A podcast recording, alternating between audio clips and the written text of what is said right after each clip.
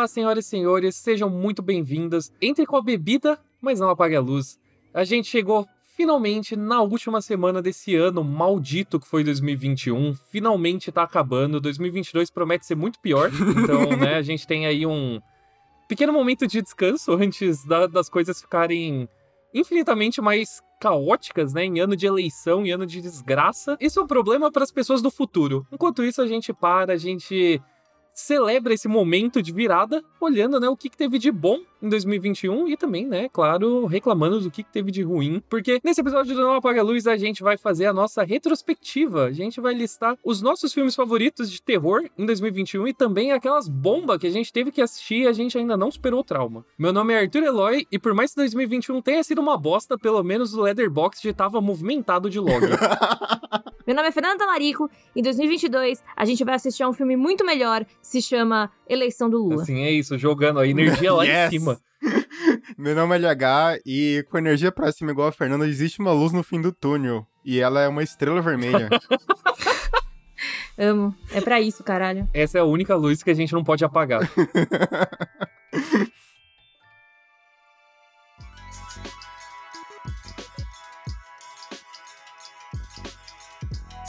Então, assim, pra fingir que a gente tem uma mecânica bem definida, no caso, cada um de nós escolheu três filmes bons que a gente gostou, né, em 2021, e duas bombas que a gente claramente não superou ainda o trauma de ter visto. Tudo bem se eles se intercalarem, se eles se intercalarem, a gente não vai substituir, a gente vai só todo mundo celebrar, né, que a gente gostou de coisas em comum. A gente vai fazer aqui uma, uma rodada, né, cada um puxa um filme bom, e daí pra limpar o gosto de ter visto alguma coisa boa, a gente fala de uma bomba.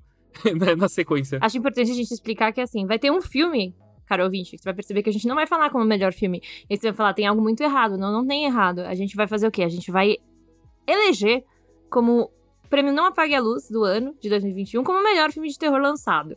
Então a gente fala dele depois. Porque esse programa é bem estruturado, a gente quer segurar a sua audiência, não é mesmo?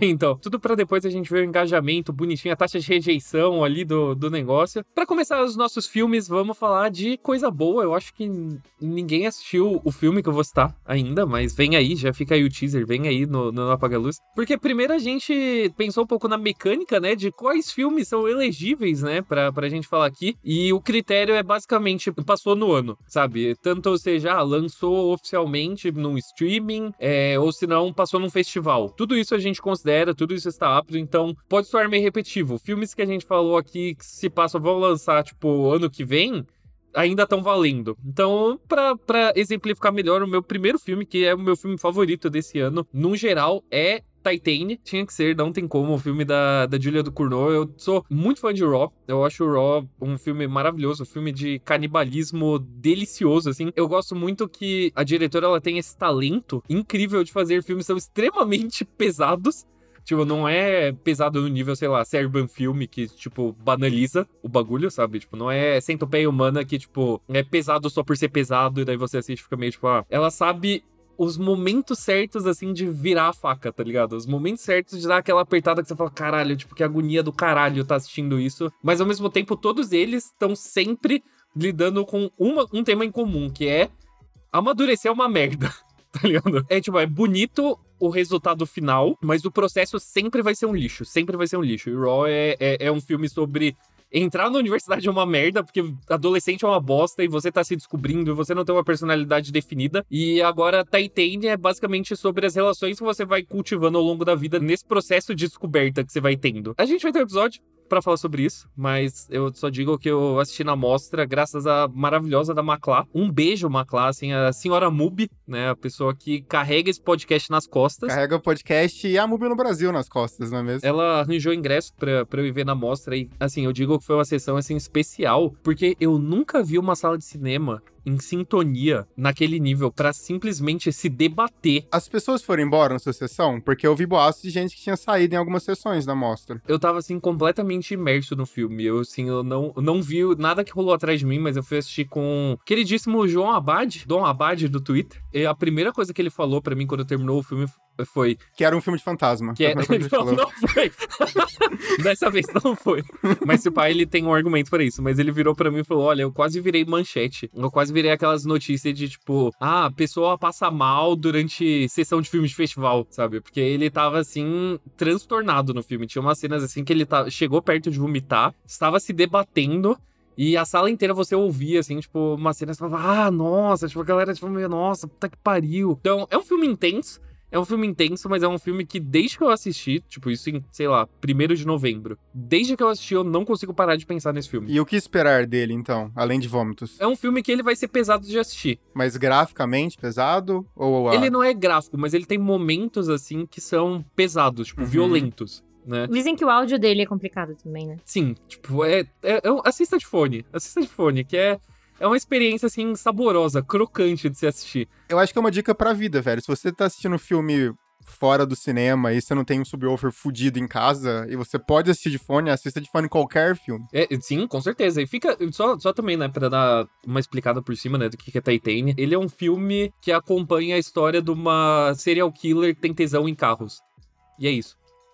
É tesão, mas tesão, assim, tipo, não tesão velozes e furiosos, assim, de carros são legais. tesão no sentido físico da coisa. No sentido bíblico da coisa. No sentido bíblico, assim, no sentido Cronenberg da parada, tá ligado? Mesmo assim, ele tem reviravoltas surpreendentes. E é um filme surpreendentemente humano, tá ligado? É um filme que tem realmente. Você não precisa pensar muito pra você ver que tem, tipo, um coração ali, tipo, por trás do filme. Ele te deixa emocionado em vários, vários momentos. É, apesar dele também te deixar enojado em vários, vários momentos. Então, pra mim, esse é o tipo de. Esse é o filme ideal, tá ligado? Esse é o filme perfeito. Então, um filme que ele tá constantemente testando seus limites, tanto em você vai passar mal, quanto você vai sair chorando e feliz, assim, com a vida. Então. Enfim, fiquem de olho pra Titane, porque ele chega na MUBI. Olha aí o Merchan. Ele chega na MUBI no finalzinho de janeiro, então fica aí a dica de que se você quiser aproveitar esse final de ano e pegar o nosso, os nossos 30 dias grátis na MUBI, no cupom mubi.com.br não apague a luz, você pode inclusive curtir o catálogo da MUBI agora nesse final de ano e daí você já tá com a assinatura em dia pra ver quando o Titane chegar no catálogo. Isso não foi pago, eu realmente amei Titane, tá ligado? Então fica aí a dica. Inclusive, a gente gostaria muito de ser pago pra falar de filmes incríveis, tipo A Titan. gente adoraria. Então, assim, o- acho que o filme, melhor filme de terror, segundo melhor filme de terror, não é mesmo que eu assisti esse, esse ano, é, foi Candyman. Yes! Tá na minha também! Boa! É, eu achei o revival de Candyman uma delícia de assistir. Eu ainda vou assistir Titanic. E, enfim, eu não sei se vou gostar tanto quanto o Arthur. Mas eu achei o revival, continuação, reboot. Não, reboot, enfim, de Candyman delicioso. Achei um ótimo filme. Ele é aquele filme que ele talvez não explique tudo e tá tudo bem. Ele abraça a parte de, que fala de racismo, mas também abraça a parte de, de terror. Eu acho que. E a, é da, a direção da Nia da Costa produção do Jordan Peele, então é tudo que a gente gosta. E é muito bem feito, né? Nossa, eu, tenho cenas na cabeça dele até hoje. Uhum. Não, a atuação é muito boa. A direção de câmera, gente, a, a direção de câmera desse filme é. Eu coloquei minha turtleneck agora pra falar isso, mas é, mano, a arte. A fotografia é belíssima. E é real, assim, a fotografia é belíssima, a escolha de câmera, o roteiro é muito bom, você se entretém e ele não, ele não tenta trazer de volta o mesmo roteiro do primeiro. É, é real, totalmente diferente. Ele não tenta ser nostálgico, né? Não. É, assim, ele não é fanservice. Mas seria bom você assistir ao primeiro filme, até pra você entender. Tem umas reviravoltas legais que eu não vi chegando, porque todo mundo ficou, ah, tava óbvio. Não, não tava, cala a boca, ele não tava morto desde o começo do filme. É, eu achei muito bom. Então, acho que é meu filme favorito, segundo, não é mesmo? Filme favorito de terror esse ano foi Candyman. Foi uma ótima surpresa. Se você não assistiu ainda, assista. A arte foi uma delicinha e salvou esse ano de produções muito ruins de terror. É, e é um blockbusterzão norte-americano, né? E, mas um terror pipoca da é, hora. cara, eu acho que eu tenho. Eu, eu, eu tenho simpatizado muito com os filmes do Jordan Peele. Então, tipo, por saber que era Daniel da Costa e tá com o Jordan Peele, eu acho que esse tipo de filme tem funcionado muito bem pra mim. O que tem um, uma crítica social foda por trás, principalmente quando o assunto é racismo. Eu curto muito. E mesmo quando ele não é, sei lá, em- nem em primeiro nem em segundo plano, no caso de nós, eu também gosto. Então eu já, já, tava, já tava pronta pra gostar desse filme e simpatizei demais. Assim, tudo bem que eu não vou assistir aquela série do Amazon Prime Video que todo mundo fala, que eu esqueci o nome. A gente vai falar Ah, sobre é? isso em breve. Já adianto. A gente vai falar sobre isso. Chegará ah, a tá. vez. Não, então tá bom. Cara, eu, eu tava pensando, pra falar mal, eu não, eu não vou saber. Assim, eu vou ter tanta coisa pra falar mal esse ano. Mas enfim, eu acho que é isso. E aí, LH, qual é o seu favorito do ano? Segundo favorito do ano. O Titane é meu favorito já. Desculpa o nosso filme do ano, mas Titane pra mim.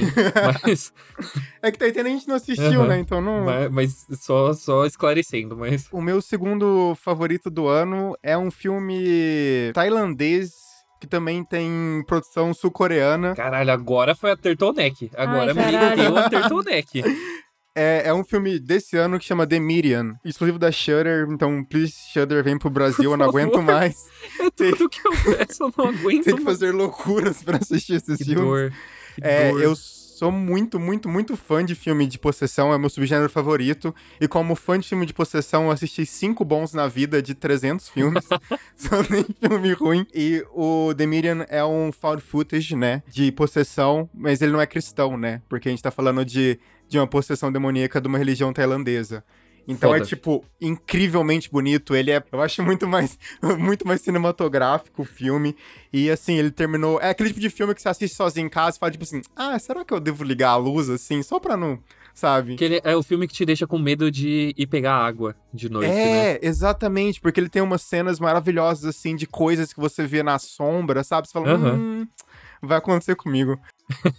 então, assim, cara, eu nunca, eu acho que eu nunca tinha assistido, pelo menos eu não lembro de não ter assistido um filme de possessão que não fosse cristão, e pra mim foi muito legal, sabe? Muito legal não entender, muito legal aceitar a parada acontecendo. Enfim, assista The Medium da, da forma que você conseguir.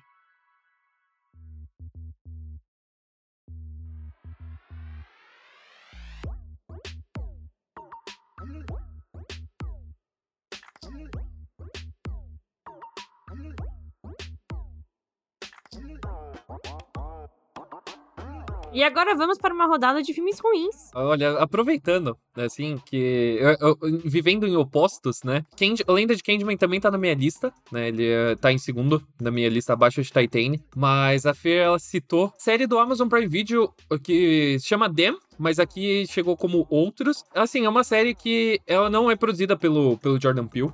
Ela é produzida pela Lina Waithe, que é também uma pessoa assim que eu a- admiro pra caralho desde Master of None. Eu acho assim uma pessoa incrível, incrível. Então me decepcionei muito, muito de ver assim lixo, lixo assim intragável, intragável, porque ela é uma série sobre racismo. O que eu entendo que eu não tenho lugar de fala pra realmente opinar sobre, mas é, ela como é uma família negra que, que durante a década de 50 vai se mudar pra um bairro branco e acaba sofrendo, né, as consequências do racismo da época, do racismo das políticas públicas da época. É uma série que ela tem o objetivo de mostrar a história negra nos Estados Unidos sempre foi marcada por muita violência, por muito trauma. O jeito que ela faz isso é nível assim, ah, vou mostrar, vou postar vídeo de animal morrendo pra conscientizar a causa vegana no, no Facebook, tá ligado? É assim, são 10, se eu não me engano, são 10 episódios, são tipo 10 episódios só de, tipo, tortura, tá ligado? Tipo, tortura explícita, de, tipo, de racismo explícito, de violência racial explícita, ao ponto de que, sei lá, no terceiro episódio, você entende, tipo, você fala, ok, eu já tô, tipo. Já, já tô com o estômago revirado disso. E a série, ela não para, ela não chega em lugar nenhum. Ela não desenvolve absolutamente nenhum dos personagens. Tipo, ela desenvolve mais os ra- os racistas né? Tipo, a família racista do que a família principal, a família negra. Chega no nível, assim, que tem, tipo, um, um episódio com, tipo, cena de estupro. É, cena de estupro, bebê apanhando, bebê morrendo, tá ligado? Tipo, uns bagulho, assim, completamente explícito. Sério? Sério? Não, falando sério. Sim, não, é um exemplo real. Os caras matam um bebê? Mata um bebê enquanto estupram a mãe. Por que, que eles matam um bebê? Porque é um bebê negro. E eles são racistas. E é isso. tipo, é uma série que quando você termina, depois de você ver muita, muita tortura, todo o argumento da série é: racismo é ruim.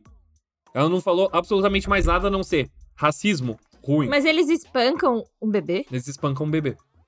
Ah, não, né, gente? É, essa série saiu pela culatra também. tipo. A série saiu pela culatra. Mas é, mas é aquela parada do que a gente falou do Sleepaway Camp, tá ligado? O cara, sei lá, existia uma ideia e no final das contas foi completamente diferente. Tanto é que, tipo assim, no Twitter a galera tava comentando que tinha supremacista branco, tipo, louco pros episódios saírem, sabe? É uma série que ela.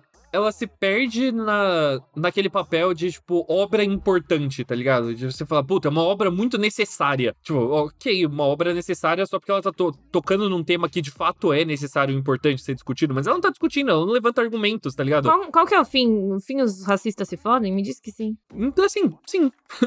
Basicamente isso, mas não muito. Tipo, não se fodem muito. Ele não tem nenhuma catarse, ele não tem nenhuma catarse argumentativa, tipo, ele não quer dizer absolutamente nada, tá ligado? É real, é só tortura. Tortura por 10 episódios e termina falando, é, ok, as coisas só vão ficar pior. as coisas só pioram e ser negro nos Estados Unidos e no mundo continua sendo um pesadelo. Não, mas é o que o Luiz falou, né? Tipo, daí os caras, se é tanta tortura assim, pessoas que gostam de ver negros tor sendo torturados. Foi uma série que você vê que ela foi criada para pegar esse público que gosta de se identificar, né, com esse tipo de pauta, mas é uma tentativa completamente rasa que chupinha toda a estética do filme de Jordan Peele, mesmo sem ele ter envolvimento nenhum. E que, cara, é uma obra que foi feita, inclusive, só por gente branca, sabe? Tipo, tirando os produtores, é, tipo, roteirista, diretor, tudo branco. Tudo branco gravando uma parte de gente negra sofrendo. Então, extremamente questionável, extremamente questionável. Den eu defendo até hoje que é um lixo. Tomo xingo até hoje, inclusive depois que o Omelete tirou a sessão de comentários, as pessoas vão no meu Instagram. Agora, tipo, comentam nas primeiras fotos, falar, ah, não, porque, puta, você é um merda por não ter gostado de Dem e tal. Eu, né, nessa batalha eu estou disposto a seguir em frente de que Dem é um dos piores lixos que a gente teve que assistir esse ano. Well. Bom, depois disso, sei nem o que dizer. Pode falar o seu pior filme, Fer. É, meu pior filme é Halloween Kills. Fiquei puta. Caraca, sério? Você não viu nada pior que Halloween Kills? Não, não, talvez eu tenha visto, mas o ponto é que. não, o, o nosso. O pior filme é o que eu também acho pior. O nosso, o prêmio Não Apague a Luz, mas caralho, velho. Como Halloween Kills foi uma tristeza gigantesca para mim. Eu fiquei chateadíssima, eu queria só chorar, assim. Porque eu tava muito empolgada, né? E o Halloween 2018 é muito bom. Eu tava e aí, mano, é aquela bosta. E assim, ai, nossa, vamos. Hoje o, o mal morre hoje, tal qual o bom sem. Ah, velho. ah, não, os traumas. Eles vieram, sabe? Voltaram. Não.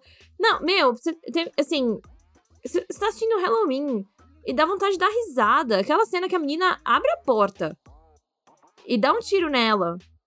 Não, o, não ela tá segurando a arma, o, o Michael Myers abre a porta e ela se dá um tiro. Ah, não, né, gente? Não, isso para mim não dá. Eu acho que a heresia torna esse filme o pior que eu assisti nesse ano. Tal qual o Porque é o nosso pior filme também.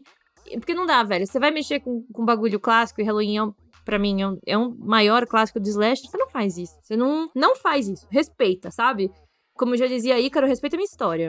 Na moral, assim, não dá. Não dá. É muito ruim.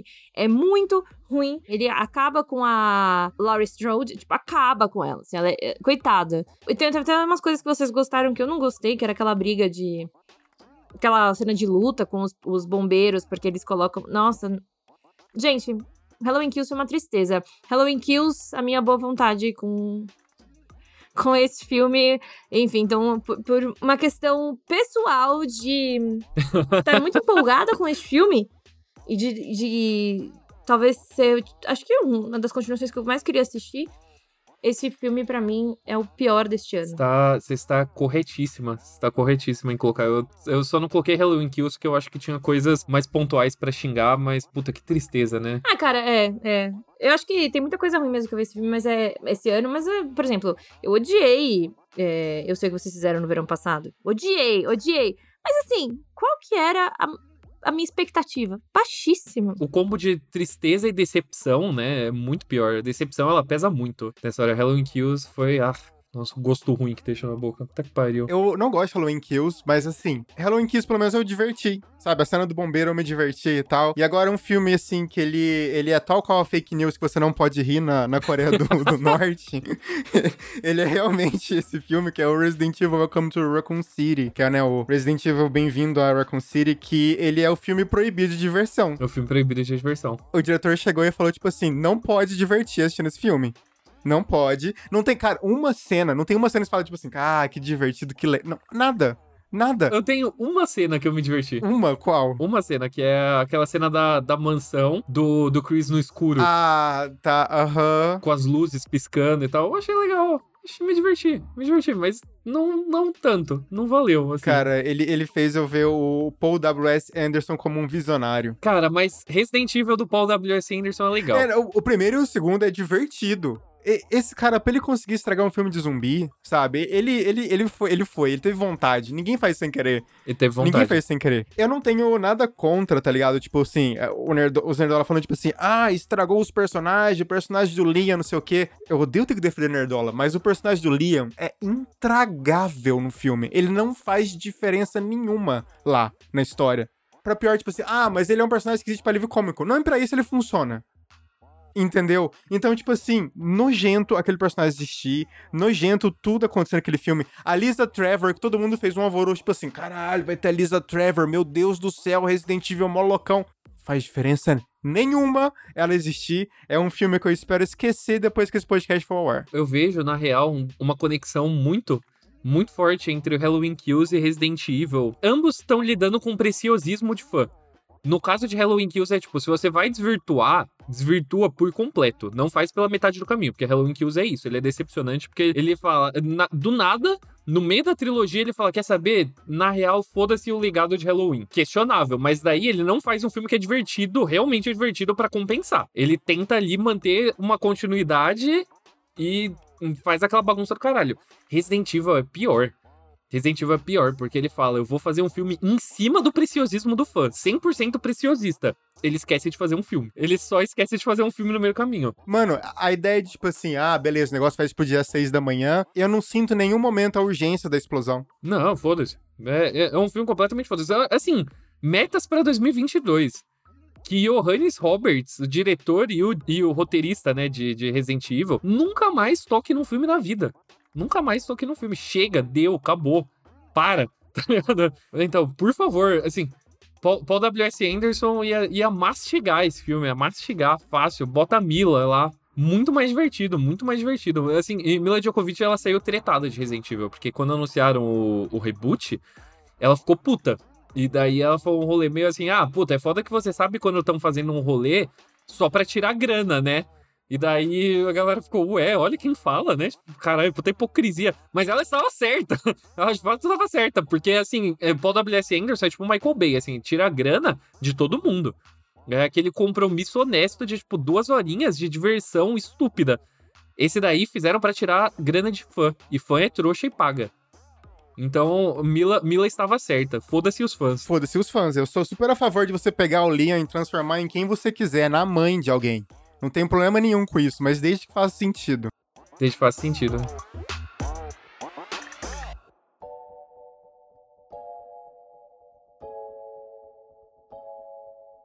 Vai lá, Arthur, tira pra gente gosto amargo da boca, por favor. Voltando, né? Voltando para as coisas boas da vida, né? É, o meu terceiro e último filme, né? Pra recapitular, eu falei Titanium, eu falei A Lenda de Candyman. E o meu terceiro e último filme, que eu sei que também vai bater com a lista do LH, é um filme argentino que pegou a gente de surpresa aí nos festivais da vida. Depois também chegou no catálogo da Netflix, que é A História do Oculto. Esse ano tem, tem- teve uma tendência da gente exaltar muito terror blockbuster. Inclusive, o nosso filme do ano é um terror blockbuster. Graças a Deus, né? A gente teve blockbusters de terror que foram legais esse ano. A configuração ideal é um pouco de droga, um pouco de salada, né? Então, às vezes, você precisa daquele terror ali, tipo, que é um pouquinho mais, né?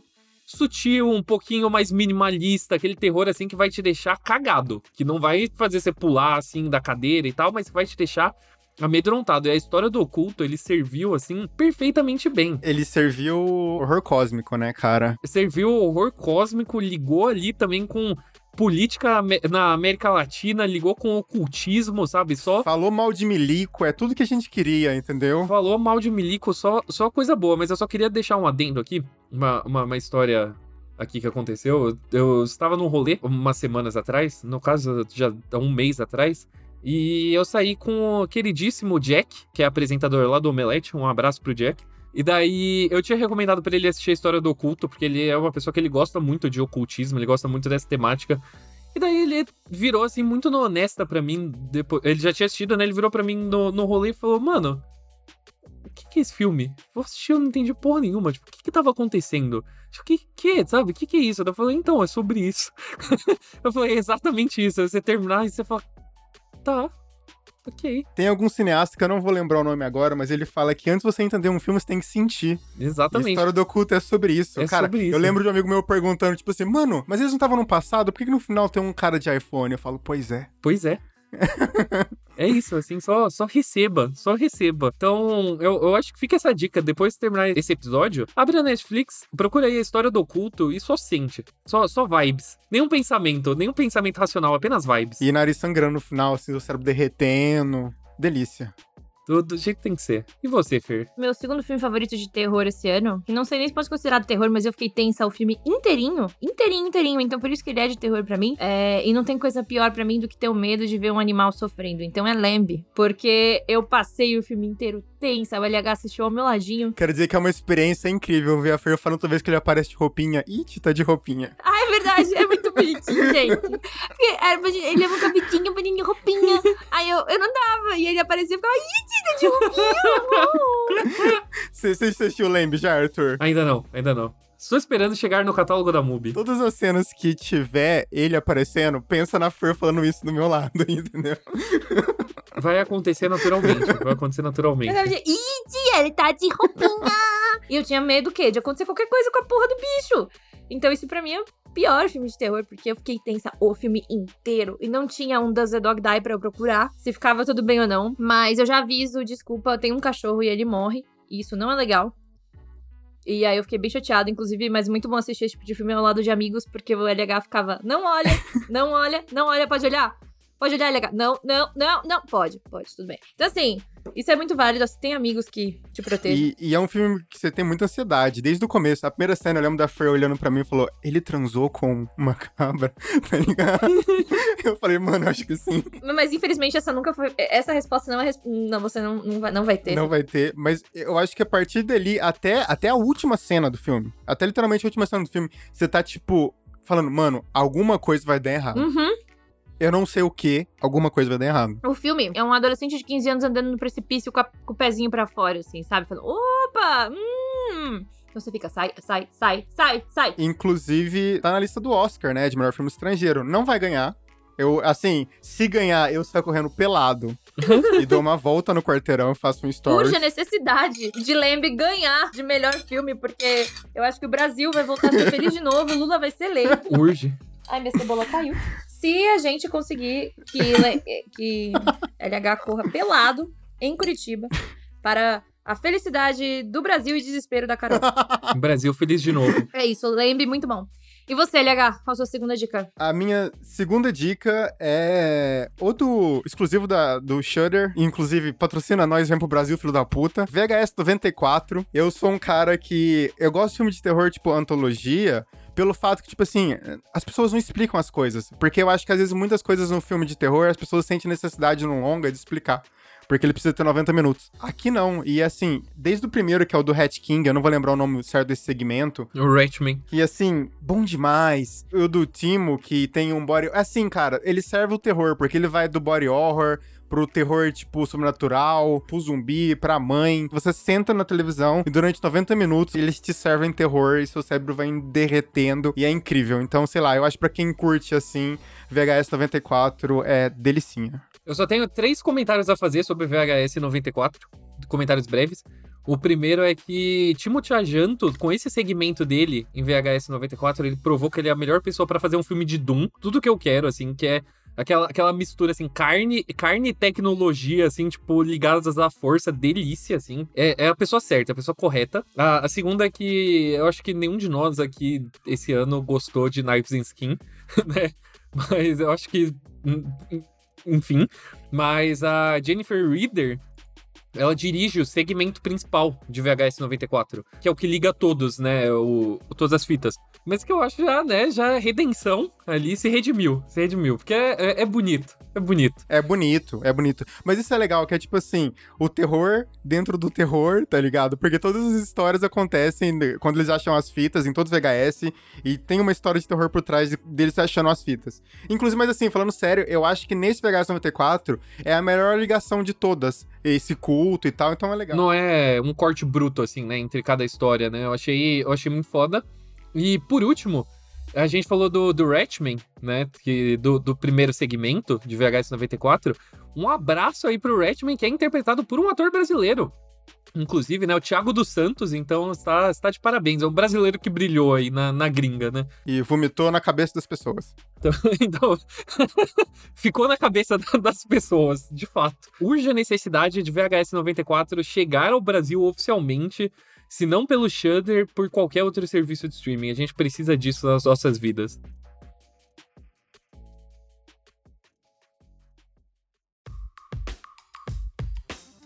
Seguindo, né, pra, pra desgraceira. Pra desgraceira, coisa ruim mesmo. Coisa ruim que deixou a gente triste esse ano. Eu tive que assistir um filme chamado. Eu, eu, não tive, né? Esse daí eu nem tive. Pior ainda, não teve nem a desculpa de, tipo, ah, foi para fazer crítica, nada. Eu assisti porque eu sou trouxa e não valorizo meu tempo livre. Que foi The Unholy, ou Rogai por Nós, estrelado por ele, Jeffrey Dean Morgan, que é assim, é uma pessoa que já jogou para Deus. Jeffrey Dean Morgan, também conhecido como Érico Borgo, ator, Jeffrey Dean Morgan, ele já jogou para Deus. Eu adoro ele em The Walking Dead, eu acho que ele é um puta personagem como Negan, mas o Negan estragou o Jeffrey Dean Morgan para sempre, porque ele entrou no piloto automático e agora tudo que ele vai fazer, ele vai ser o Negan. Então, tipo, sei lá, você vai assistir o Rampage, ah, é o filme do Negan cientista.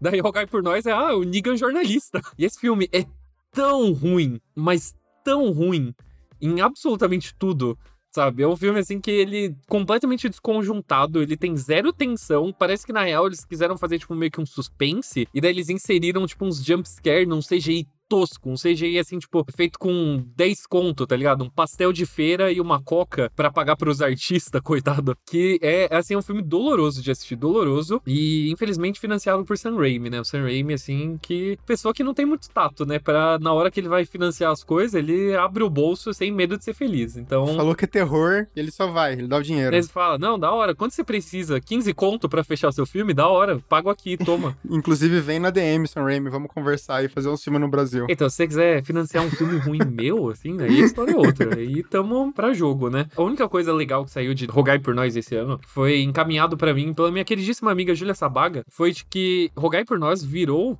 parte de uma corrente entre os crentes brasileiros que tentaram boicotar o lançamento do filme. Mentira. Real. Assim, estava, estava rodando o WhatsApp crente aí, de que era um filme profano, era um roteiro profano. Tinha, assim, é, tinha uma, uma dessas mensagens, assim, porque o vilão do filme é moldado na imagem da Virgem Maria, né? É tipo um demônio que assume, assim, a figura da Virgem Maria. Então estava rolando aí uma corrente entre o WhatsApp crente, que pediu o boicote desse filme pela, pela ideia de ter a Virgem Maria como um demônio do mal então, essa foi a melhor coisa que saiu, assim. A corrente em si é, de longe, muito, muito, muito melhor do que qualquer coisa que saiu desse filme. Então... É claro. Mas, mas em Emily Rose, o... O B.O. todo é a Virgem Maria também, né? É a Virgem Maria que causa na vida da, da Emily Rose. Ah, não, não. É que a Virgem Maria aparece pra ela e fala, tipo assim, ah, você quer continuar e virar um Marte ou você quer ir embora comigo? Nossa, não. e daí ela, ela fala, ah, eu vou ficar, porque eu vou fazer as pessoas. Porque ela ficando, ela ia fazer as pessoas acreditarem que existe o bem e o mal e que o demônio existe. Coitada, né?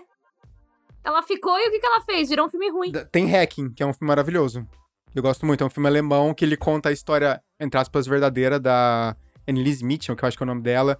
Que ela, na verdade, era uma mina louca e tinha pais. É surtados fanáticos religiosos. Eu, eu quero só fechar esse segmento aqui com chave de ouro, porque eu achei a mensagem. E eu preciso, eu, eu, eu preciso repassar isso, porque é de longe muito melhor do que você rogar por nós.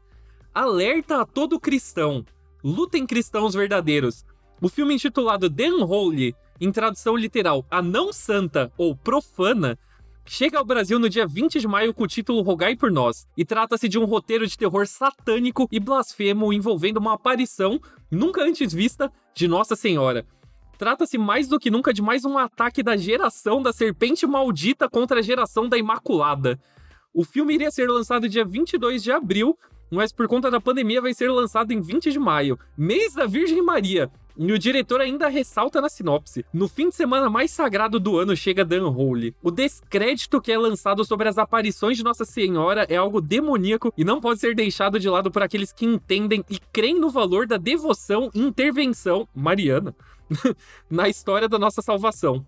Os erros de.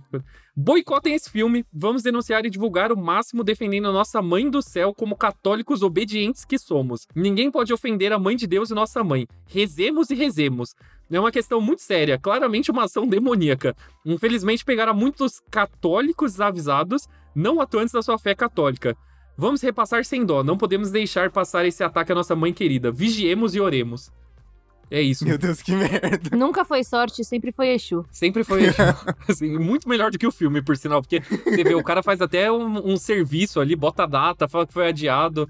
Muito melhor que muito texto jornalístico. Então você tá de Nossa, parabéns. o release desse, desse cara. o release desse foi, foi fudido. É, acho que a melhor divulgação de 2021, não é real? Então, gente, meu segundo filme ruim também eu vou partir pelo mesmo princípio do primeiro, que a expectativa tava alta, mas eu não sei nem porque a expectativa tava alta. Aparentemente eu não aprendo com meus erros. Então foi Old, do Shyamalan, porque, mano, gostava, gosto do Shyamalan, que eu não sei se eu gosto do Shyamalan, acho que eu. Sei lá. Ele é, ele é aquele cara que faz merda, você aceita ele de volta na tua vida, porque você acha, não, agora ele mudou e não mudou. Ele foi bom lá naquele primeiro. Depois ele não era mais. Não, é, não foi mais bom. E aí hoje é isso. É um filme que. Pô, tem o Gael Garcia Bernal, sabe? Tinha tudo pra ser bom. E aí ele tem tudo pra ser ruim e horroroso. O final é patético, a explicação é patética. E tão triste. A Carol matou a charada no começo, falando que era zoeira. Ah, kkkk, aquela coisa ali, é tal coisa. A gente riu e no final era aquilo mesmo. Que coisa. Ô, Arthur, pode falar? Pô, pode dar spoiler. Pode dar spoiler. Tem uma cena que, tipo assim, eles levam a pessoa pra uma praia, né? Onde a pessoa, tipo, envelhece e tal, porque eles estão fazendo um, um- um experimento. E lembra que tem, tipo, uma cena que aparece uma. uma ele, ele olha pro monte e tem uma luzinha piscando, Quer uma câmera? que é uma câmera com o Shyamalan filmando. Ela Aham. falou exatamente isso. A gente riu e era isso mesmo. É como assim? O que, ela falou? É um filme Shyamalan dentro de um filme? Não, é porque eles estão gravando o que acontece naquela parte da ilha, porque eles estão fazendo experimentos. Bom, gente, Old é muito ruim. Assim, Shyamalan me decepcionou de novo. Eu não sei mais por que que eu confio nesse homem, mas acho que eu simpatizo. É, Faz nossa, de lua sério. de mel. Já, nossa, enfim. Então esse é o meu segundo filme ruim do ano. E o seu, LH? O meu último é Na Mente do Demônio, Demonic, do Neil Blomkamp. Assim, eu gosto dele.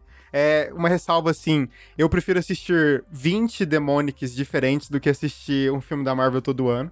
Pelo fato que, tipo assim, o Neil Blomkamp, ele tenta coisas novas. E a questão do, do Demonic é que ele tentou misturar, tipo, arte 3D, sabe? Arte gráfica com tipo Unreal da vida, assim, com é, o terror convencional. Só que ele não conseguiu fazer bem. Ficou uma bosta, porque no final das contas, esse Unreal que ele usou, ele não usou narrativamente, não usou o terror lá dentro. Então era só um artifício de narrativa zoado. Tá ligado? Então, e- o e o filme ficou cagado por conta disso, mas mais uma vez, eu gosto do Neil Blomkamp porque é um cara que tenta, é um cara que faz as paradas. Então, por favor, tente mais vezes e outras pessoas tentem fazer isso. É isso, eu, eu, eu confio. Vou assistir ainda tanto o Old quanto o Demonic, porque eu gosto do Shyamalan, eu acho. Mas Neil Blomkamp eu adoro, eu confio. Pode errar, tá tudo bem, tá permitido. É, tá permitido.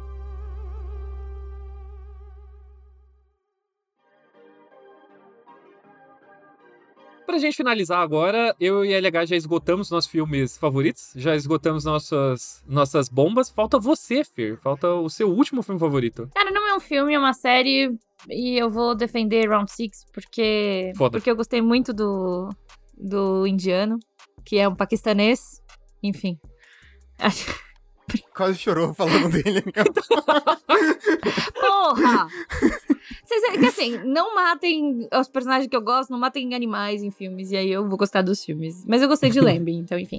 Mas, gente, ah, não tem como, eu achei Round Six muito interessante, eu gostei da... E eu gosto do fato de ser uma série coreana, foda-se, sabe? Tipo, eu acho que eles têm, têm mérito dele, me entreteu. Fiquei chateadíssima com o final? Fiquei, mas e aí? É, eu que coloco minha roupa de palhaça, então... Achei, achei super válido. Achei super, super válido. A gente gravou um podcast inteiro, né? Elogiando, então, né? Faz, Então, faz eu, todo eu acho que Round Six é gostoso, entretém. E, porra, foi divertido. Tô curiosa por uma segunda temporada? Eu quero. Não sei se quero, mas tô curiosa, vou assistir? Sim. Então, num mar de merda que a gente nadou de filme ruim lançado, e série ruim, e, e produções ruins da Netflix, eu acho que o Round Six aí tá, tá bem bacana. Então é isso.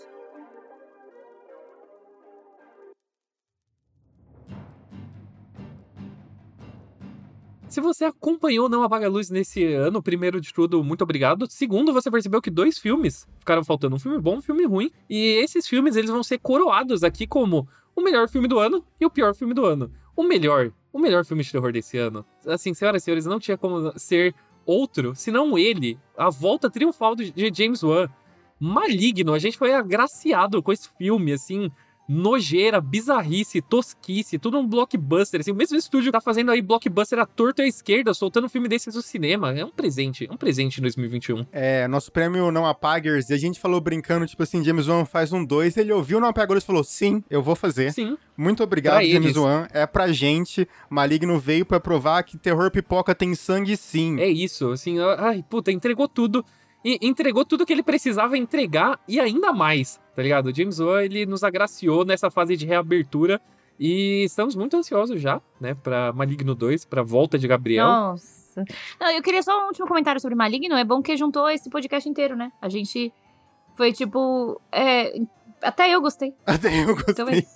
Virou tradição, ouvinte, você aí no ano de 2022 ouvir um programa e falar, nossa, todos concordaram, já anota na sua listinha que provavelmente pode ser o melhor do ano nosso no final. Basicamente, a gente é previsível desse jeito. e também do jeito que a gente é previsível, teve também um filme que nos uniu através do ódio, que foi lá o nosso segundo episódio, que foi sobre Espiral, o legado de Jogos Mortais, que foi, assim, uma das piores coisas que a gente teve que assistir esse ano. A- Lembrando aqui, eu não vou deixar isso passar, que o LH, ele elogiou a fotografia de Espiral. E, elogio de novo, tudo que tem neon eu tô elogiando porque eu sou básica. Aí não, aí você mandou Eu mal. sou básica. Eu rasgo o meu diploma de direção de fotografia quando tem neon. Falo, foda-se. Foi um ano mal gasto? Não sei. Foda-se, tem neon. Mas tirando, tirando essa pedra no nosso caminho, né? Eu acho que todos nós odiamos muito Espiral. Um puta de um lixo que a gente teve que assistir. Foi um dos- uma das primeiras vezes que a gente viu a Fer tendo um ataque de ódio, sendo tomada pelo espírito do cramunhão, assim, pra falar mal de, de Espiral. Foi lindo. Foi lindo. Foi a primeira vez no podcast que a gente viu a Fer putaça e a partir dali nunca mais. Tomar no cu. Nunca mais foi a mesma. Tomar no cu. Tomar no cu. O Espiral, ele quebrou, assim, a gente de um jeito que não teve mais volta. Por isso que esse podcast é assim, a culpa é completamente de Eu espiral. acho que eu, assi- eu fui toda empolgada. Não sei nem porque eu fui empolgada. Mas enfim. E aí, é, é o resumo do porquê todo mundo odeia o Chris. É isso.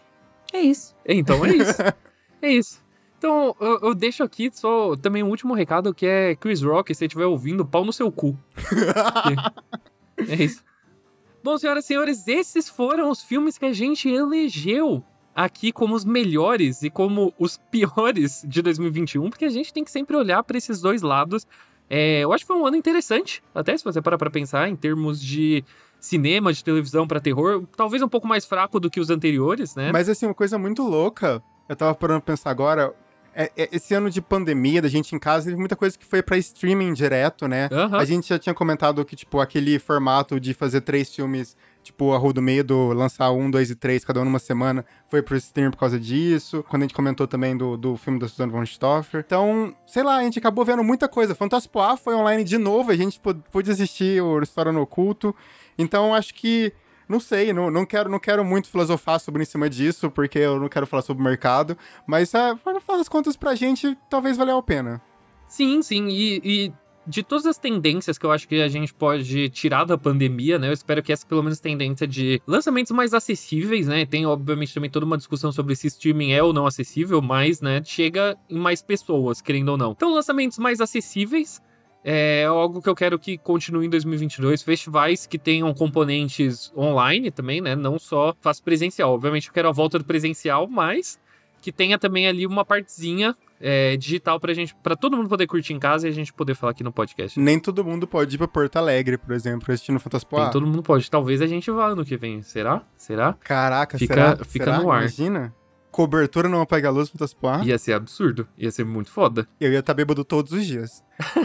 Mas que outro tipo de cobertura existe, né? Mas, senhoras e senhores, muitíssimo obrigado aí por toda a audiência esse ano. Se você quiser saber se a gente vai ou não pra Porto Alegre ah, pra cobrir o Fantaspoal ou pra outros festivais, né? Não dá pra saber. É só você acompanhar a gente lá no Twitter em arroba NApagaLuz. A gente sempre tá falando umas merda lá, tá criando umas enquetes bizarras, tá divulgando os episódios. E também a gente vai tentar divulgar mais em 2022 os lançamentos, né? Fazer um serviço aí de rede social, né? De rede social, né? Porque agora é só a gente se zoando quando grava. Por exemplo, hoje, pra quem não viu, tem um cartaz no meu quarto adolescente lá. Que o Arthur resolveu me expor Não se internet. defende, não. Não se defende, não.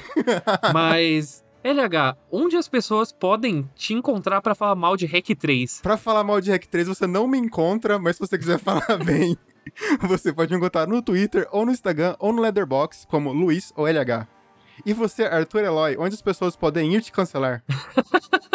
As pessoas podem me cancelar em arroba ArthurEloy117, Arthur com TH, em todas as redes sociais é a mesma arroba. É, e também só um pequeno adendo aqui, né? Aproveita que você vai seguir lá o Twitter do Não Apaga Luz, arroba NApagaLuz, e manda também quais foram os seus filmes e séries de terror favoritos de 2021 e também quais foram os piores lixos que você teve que assistir esse ano. É, manda pra gente lá que a gente vai gostar de ver. E você, Fernanda Talarico, onde as pessoas podem te encontrar? Você pode me encontrar nas redes sociais, em todas, nenhum aplicativo de namoro 2021 passou, Yes, hein? Passei, passou. gente, obrigada. Yes. É dizer. Última atualização obrigada, do gente, ano. obrigada. É, ainda tem uns dias aí, mas enfim, eu já tô de recesso. É, no Twitter você me acha no arroba FEE underline talarico, então FEE underline talarico, no Instagram Fernanda underline talarico, no Letterboxd você também me acha por lá, Fernanda Talarico, afinal este é o meu nome.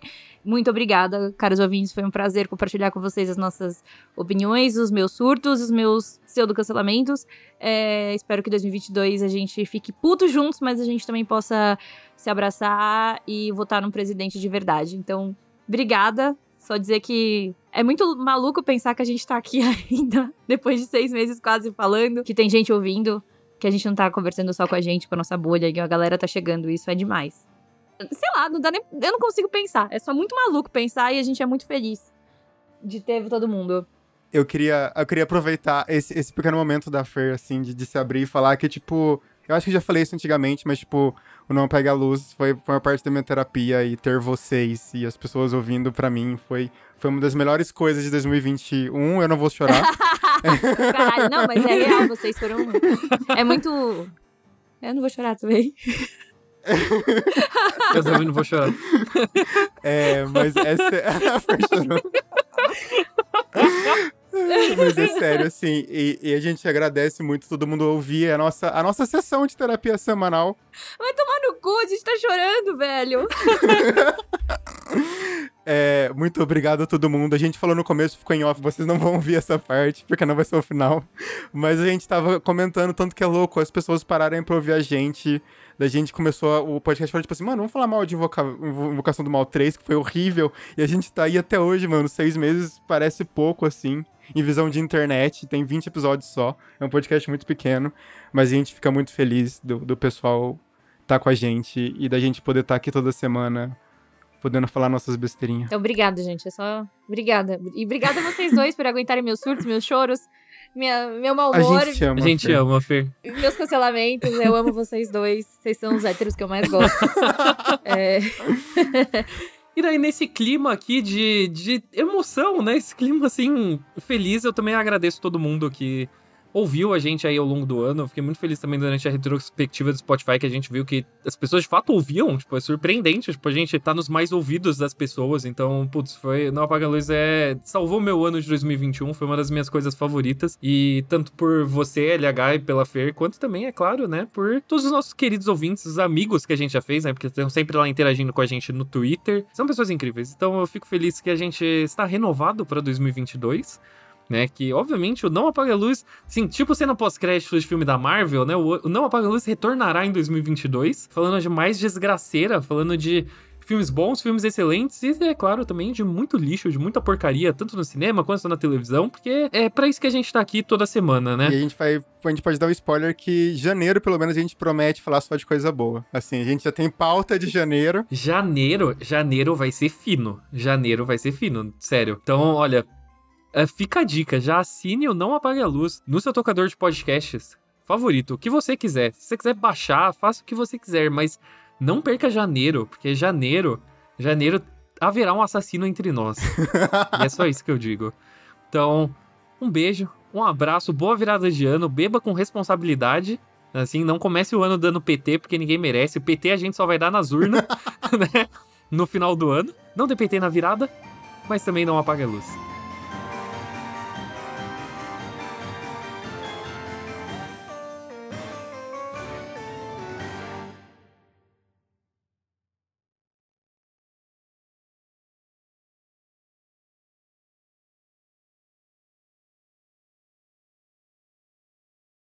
Inclusive, cara ouvinte, eu vim aqui agradecer, porque por causa deste podcast, o LH ganhou o livro do Kubrick que a gente falou.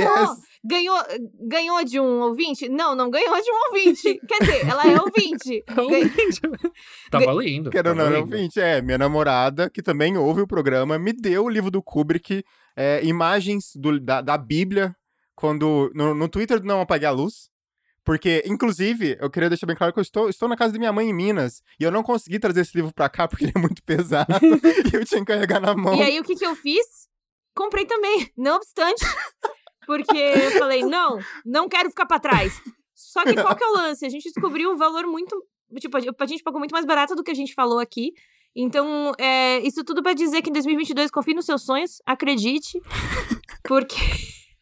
Porque a internet, o submarino, a livraria cultura falida vão dar um jeito de fazer isso funcionar. Tal qual o capitalismo lucre na, na destreza dos outros, Não, entendeu? acho corretíssimo. Assim, pau no cu da livraria Cultura também, puta lugar escroto. Então, se tem uma coisa que você pode fazer é se aproveitar da falência da livraria Cultura e ir se aproveitando de tudo que eles botarem em desconto. Então, assim, compre sem dó. Faça, faça isso nesse seu final de ano, faça isso em 2022. Então, fique aí. A, a gente deixa aí as metas, né? É, terminar de falir a livraria Cultura. Pra quem não sabe, eu trabalhei lá, foi o pior lugar que eu já trabalhei. Eles são super tóxicos. É, é aquele lugar que, tipo, a gente é uma família. Eu já contei essa história, né? Aham. Que a menina falou que a gente era uma família, daí chegou um negócio pra mim, a gerente falou que não sabia quem era a Fernanda Talari. Ah, que ótimo. Assim, Eu sentada do lado dela, do lado dela. Nossa, puta que pariu. Enfim. Mas você Ah. já leu os relatos dos funcionários também, né? Dá, dá pra saber lá que. Enfim, se for da Livraria Cultura, né? Fica aí os desejos pra 2022 é que o fim definitivo da Livraria Cultura que sempre tratou mal os funcionários e só criou dívida no mercado, então, né? Foda-se. É, vocês querem comprar alguma coisa? Compra na Amazon, porque é mais barato. na moral, assim, eu quero. Não apoiando grandes empresas, mas é mais barato, a gente é um É, de fudido. fato é. E, ou, Então. ou então compre em livrarias pequenas. É, ou direto na editora, No- nos casos que dá, né? Nos casos que dá. nos casos que dá. É, depende da editora. Depende da editora. É, é, putz, viver é horrível, gente. Viver essa é a horrível. questão.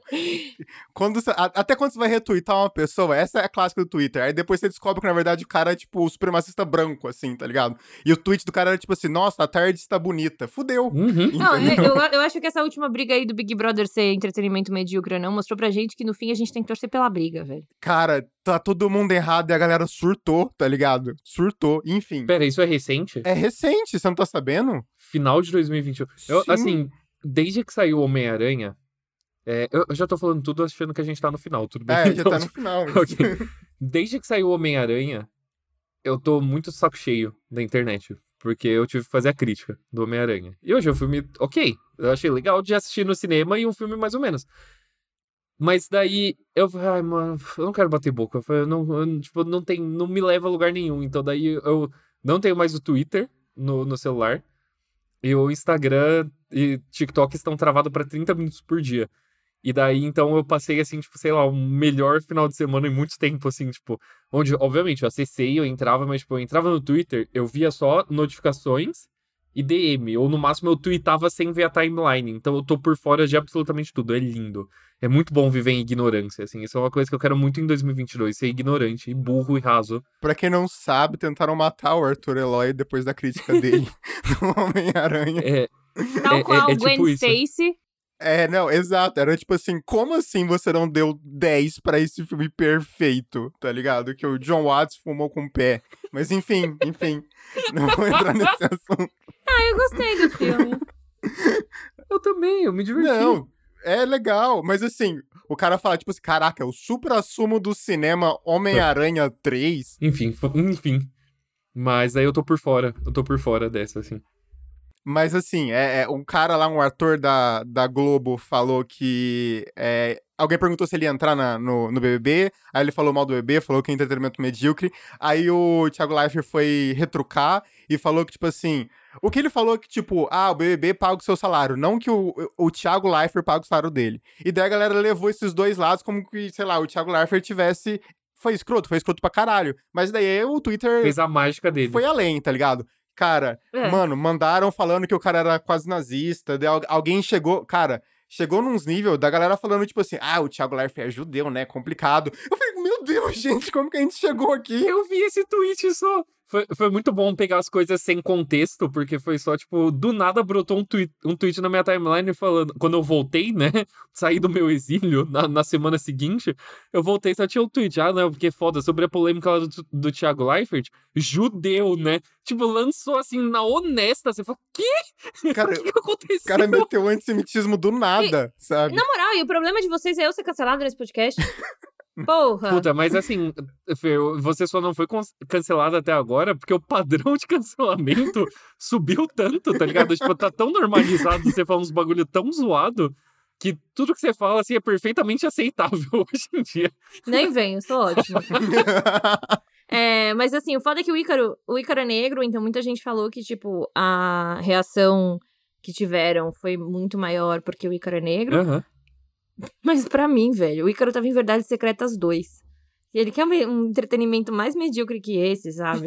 e assim, não tenho o que falar, gente. A gente vive no mundo capitalista, ele trabalha pra Globo, ele foi burro em, falar, em, em fazer. Ele podia, ele podia muito bem ter falado, ó, oh, valeu, obrigada, gente. Mas assim, Big Brother não é minha. Brigadão, valeu. Falou, não, não precisava ter metido ah, não, essa, então, mas é que tá, tá todo mundo errado, vamos torcer pra briga. Ah, sim. É isso? Mas, mas, o rolê, o rolê é que assim, como uma pessoa que é que é grande entusiasta de queimar pontos. Ah, é, assim, então, né, de... é, é verdade, tem isso. É, é, que o rolê, é que o rolê é que quando você vai falar uma merda dessas, você vai queimar uma ponte em potencial, você não faz de um ponto de vista de, tipo, debate filosófico, tá ligado?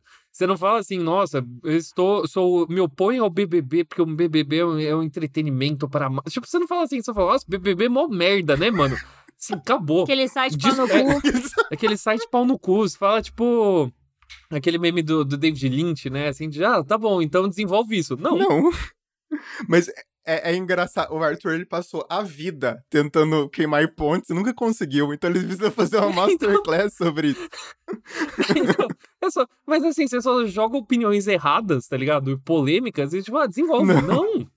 Por quê? Por que, que eu perderia tempo desenvolvendo, tá ligado? Vai se fuder. O... o sonho do Arthur é receber a famosa rescisão. Ele nunca nem viu.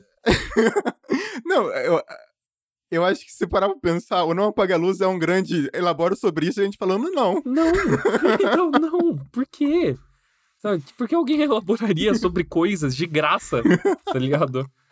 Mas esse, esse, esse foi o erro, assim, né? Tipo, toda discussão pode ser evitada se você simplesmente falar, não, por quê? Tipo, por que eu discutiria, tá ligado? O que eu ganho com isso? Cara, tem coisa que eu não consigo, velho. Tem coisa assim. Essa discussão da, do, da produção, tá ligado? De tipo, ah, Homem-Aranha ocupando mais de 80% das salas. Eu, eu, eu me segurei ao Mas máximo. Mas aí eu deixo pra gente mais capacitada discutir, tá ligado? Tipo, a, a, maioria das coisas eu falo, será que eu sou capacitado para discutir isso? E, tipo, 99% das vezes a resposta é não, eu não sou capacitado para discutir isso. Então, eu, eu, não vou ganhar nada, tá ligado? Tipo, eu meto um louco. Eu, eu sei meter louco se eu tiver algum algum incentivo para isso, tá ligado? Engajamento não é um bom incentivo para meter um louco, sabe? Porque eu nunca volta positivo para você no final das contas. No Twitter, mano, pra irritar, tipo, no engajamento de discussão, é só quando você mete a loucura e alguém começa a discordar, discordar hardmente de você. Meu, ultimamente a minha técnica é assim, eu tweeto alguma coisa que eu já sei que vai dar merda, eu tweeto e eu já muto. Eu falo, não, não me interessa, tá ligado? Nada de bom vai sair disso daqui. Qual sabe? que é aquele, aquela frase, né? O, o, Twitter, na verdade, é um diário com PVP aberto. É, então, tá modo PVP ativado, total. tipo, então, se eu falo uma merda, assim, eu já muto e já falo, ah, que se foda. Assim, deixa, deixa as pessoas se degladiarem. Mas, enfim. enfim, já deu um off gigante. Voltar. Eu posso puxar o nosso primeiro filme? Você pode tudo. Assim? Aham. Uhum.